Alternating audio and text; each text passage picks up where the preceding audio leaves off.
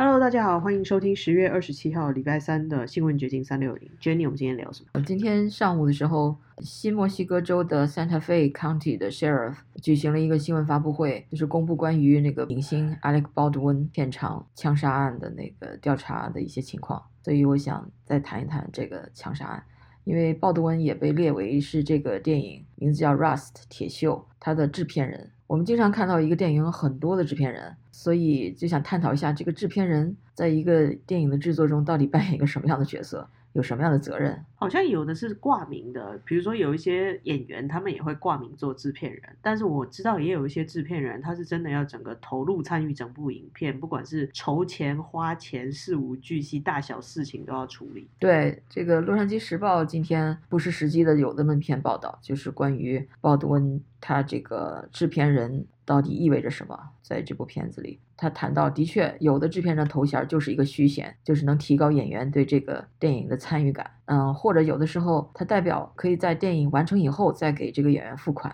就是说不是在这之前给他付款，而是可能在影片结束以后上市了，赚了好多钱以后再给他付款。不知道这里面其实有没有猫猫腻了？可能就是签合同的时候看怎么样，他觉得自己赚比较多，就一个选择性调整的付费方式。对，而且这个制片人不仅可以有很多个，还可以有很多个执行制片人 （executive producer）。我就记得在看那个《House of Cards》。纸牌屋的时候，我就注意到他前面过的字幕就有经常是不同的制片人，然后里边那个主演演 Underwood 那个 Kevin Spacey 也是片子的制片人，然后还有 Executive 制片人。我想 Executive 制片人可能是就是真的具体的做制片工作，而一般的 Producer 可能就是甩手掌柜的。就分红多分一点而已。对呀，但是这篇文章里面却说，就是你只有是 producer 才有资格获得奥斯卡提名或者是获奖。那你如果是执行制片人，你都没有这个获奖的资格。这个是令我感到惊讶的一个地方。对呀，反而就是挂名的有机会获奖，但做事的不一定能。对，另外这个文章里形容这个片子是等着出事儿的这么一个 电影。为什么？因为他这个枪击案发生之前就已经有几个摄影师。不满薪资待遇就辞职了。这些摄影师都是工会成员，所以他们可能因为是有工会组织嘛，可能待遇比较高一点。然后去这些摄影师辞职了以后，他们就只好换了一些非工会的那些工人来去替代他们。所以说这个片子是不是 budget 比较紧张，是比较抠，是不是就偷工减料？可能钱很少，所以预算有限。对，所以这个待遇方面就不是很优厚吧。尤其他如果是用了。一些比较不专业的，或者是说经验比较不足，所以薪水比较低的工作人员来操作的话，可能问题就会更多。也有可能，但是呢，这个片子里有一个演员，他演了一个小角色，他那个角色已经在片子里被干掉了，所以他在事后接受采访就说，在拍片的时候，嗯，特别是他被干掉的那部戏的时候，他就觉得挺危险的，因为那个枪虽然是空枪，没有子弹，但是他能感到那个风就冲着他来。给他的冲击力还蛮大的，就是说这种空气枪的扫射，它其实也是有一定的那种撞击力、冲撞力，是不是？对，而且他说那个现场的摄影师、还有摄像机、还有其他的那些 crew member，他们都有 shields，就都是有，也许是玻璃还是塑料盾牌啊，就是抵挡那个那样防弹的什么东西吧。那他他当时就想，哇，这些人都有防弹装置，我这个演员就没有啊，他就挺后怕的，反正。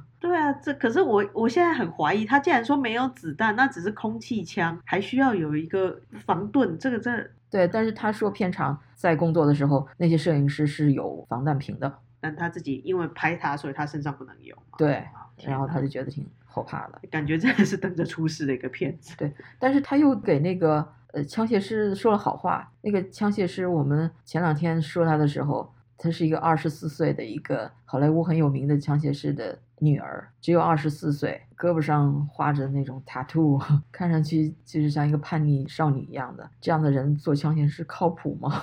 但是据这个小演员说，这个枪械师还是蛮不错的。他说他 did a fantastic job，说在那种时间非常紧张的情况下，他已经做得很不错了。所以真的不知道这个责任应该是谁了。我还是觉得这个电影整个产业使用实弹来射击是不可思议的了。对，就是为什么要用实弹？为什么要真枪实弹？就是你说空气枪都可以有那种威力的，那如果你真的要有那种爆破的现场收音或者表现那个气旋的话，我觉得就是也不需要到实弹吧。就是现在枪应该都蛮厉害，因为我做过那个打靶射击，就算七弹那个后坐力什么那个都很很厉害。对，而且今天的那个 sheriff 的记者会就说，他们从那个现场搜查出了很多的 ammunition 弹药什么，还有报道说他们的剧组人员在现场有在练那个。打靶是不是把这个当成一个练枪的机会了？或许有这样子的可能哦，因为枪支管制还是一个比较严格的东西嘛。然后在片场，他们或许可以利用这个机会去去玩枪或者什么的。而且有一个枪械是一个呃年纪比较大，看上五六十岁的，他在接受 TMZ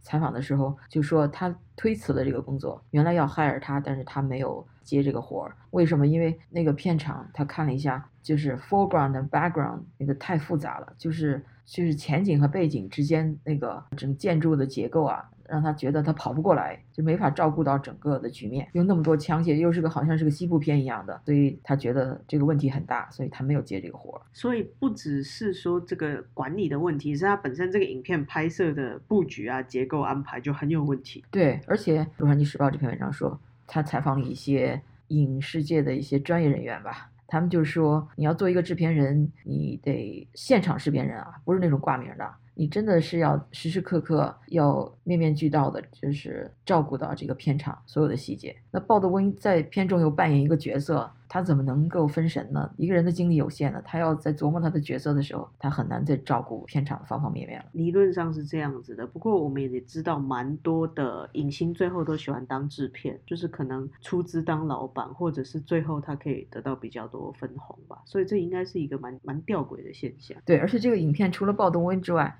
还有一个制片人叫马特·德尔皮亚诺，他是鲍德温的经理，而且是那个创新艺人经纪公司的一个经纪人。这可能是好莱坞一个很有名的组织吧，缩写叫 CAA。然后还有一个叫瑞瑞安·史密斯、安朱尔·尼格姆，还有内森·克林格，还有一个叫瑞安·温特斯恩 （Winterstern）。就是有这么多个制片人，就是除了鲍德温以外，另外还有四个执行制片人，所以这片子有这么多制片人，结果都没有防止他出事儿，那就说明这些制片人真的。另外，今天那个呃，当地的那个地检署的官员也说，他们没有排除 file criminal charge 的这种可能性，刑事起诉的可能性，所以就是说。这种过失致死其实还是蛮重的罪哈，因为毕竟真的是一条人命。我也不知道他们最后会怎么判，而且每个人的全责都不太一样。比如说是真的涉及的人要负主要责任，还是说中间有过过枪支的人要负主要责任，或者执行制片要负责任？你看，我们虽然在洛杉矶离好莱坞这么近，以前采访的时候也偶尔会 采访到一些 producer。但是对于好莱坞这些拍片的内幕，我们其实是隔岸观火的，并不知道。对，而且这下子也震惊了全美国人，大家很多人都不知道，原来他们用真枪实弹来拍片，哪怕是只占一小部分，可能百分之八十的，我看到有报道说百分之八十是道具，但是也有百分之二十是真枪实弹。为什么？还是经济上的考虑，真枪实弹比较便宜。嗯哼，如果用真枪实弹好像比较便宜，不知道为什么。哇哦！就说你要把一个真枪变成道具枪，让它改装它，让它不能真的去伤人的话，好像要花好多钱，所以就干脆用真枪了。好吧，我只能说在求真这件事情上，好莱坞的电影工业超出我的想象了。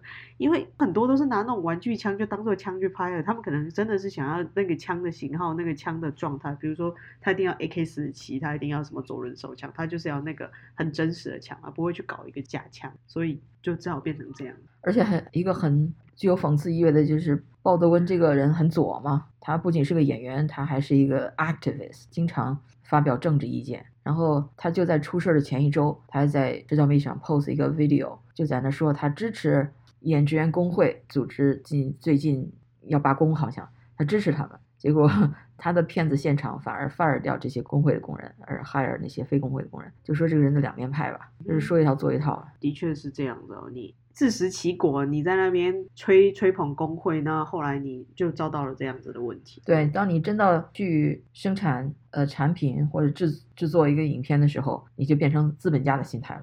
OK，另外今天还有一个消息，就是也不是消息啦，就是最近呃美国已经要开放那个国际旅行了，就以前要禁飞的一些国家，包括中国、加拿大、墨西哥、印度、巴西，还有欧洲的大部分地区等等，这些旅客接种了疫苗或者是。冠状病毒检测是阴性的，都都可以坐飞机来美国了。只要他们出具施打过疫苗的接种证明，或者是说在三天之内的那个检测是阴性的，就是可以进入美国境内。对，这个禁令将是在十一月八日结束。美国的公民和永久公民一直是可以进入美国的，这是指那些非美国公民和永久居民的。所以十一月八日以后，他们就可以到美国来了。这应该是个好消息。我想很多华人。中国人，呃，两岸三地的中国人都对都有到这儿来办事、探亲什么的。对，因为就持有绿卡，他不是公民进不来也是很麻烦的事情。那现在的确是开放了这个禁令了。但是这个报道我看到有一个细节，然后觉得挺有意思，就是获得批准的疫苗啊，有 Moderna、辉瑞，还有强生公司的疫苗，这都是在美国比较通行的疫苗啊。然后就是世界卫生组织 WHO 批准的疫苗。有牛津大学开发的疫苗，还有中国华瑞公司开发的科兴疫苗，但是俄罗斯的一个叫什么 Sputnik V 的疫苗就不包括在内。所以说俄罗斯的疫苗不不算数，但是中国的疫苗反而被美国接受了，这倒有趣啊。对，最近你不是还有读者给你报信儿说，洛杉矶建的那些免费的 COVID 检测都是用的中国生产的。测试剂嘛，对，这让我蛮惊讶的，因为其实，在二零二零年十月左右的时候，那个时候美国还有提醒，应该是内华达州吧，就告诉他们的那个州长不要接受中国的检测试剂的赠予，那个时候要送给他们一大批这样的检测试剂，希望不要使用。但现在落线的免费检测站发的都是中国生产的试剂，然后我去查了一下，包括 FDA 通过可以使用的这种试剂盒，或者是那种试。管不是真的检测的那个东西，就是只是试管或者相关产品里面，中国制的大概占了一半，就是美国通用的这些所谓的关于疫苗的相关产品，还很多都是来自中国制造，所以中国在这一次的疫情里面 赚了很多钱。对我这又让我觉得他们是在有点精分了啊！一方面，你看的新闻报道上有很多质疑中国的疫苗，美国的情报机构已经几个月前就说中国的疫情数字都是假的了，然后中国的一些 COVID product 也经常被质疑，但实际上他们还在大量的进口中国的产品啊。我想应该是便宜吧，因为我去查那一家公司，然后他就首页就是一个好大的广告，呃，你使用买了我们的检测试剂盒的话，我就免费送你一套检测仪器，它就是一条龙的服务，就等于说那个仪器是最贵的嘛，但是你只要买过超过七十盒试剂的话，我就送你那一台机器。可是那个机器它可以检测你的 DNA，它可以获得你所有的生理数据，我觉得还蛮恐怖的，因为你使用了它的东西。然后用它的数据分析，你的东西也通通被他拿走了，这是我看到一个比较让我惊讶的部分，因为它便宜，它好用，那我们每个人都在用它。所以说，为什么说一套做一套呢？根本的问题还是钱和利益，也只能这么说了。那到底准不准？我不晓得。给我爆料的那个读者是说，他看了以后就觉得不用测，就算得了也会像没得一样。那他的检测结果的确是阴性的，所以反正我个人是觉得可以的话，我们还是。尽量使用美国生产的吧，还是比较 相信美国的科技。是啊，但是就是对中国产品的这个态度，我能看到两面派 有一种。对，还是这个问题，就是最后你在选择的时候，可能还是选择便宜，而且相对他觉得效果性价比高。那我真的不知道，因为我也没有这方面的专业。OK，那我们今天就聊到这，拜拜，拜拜。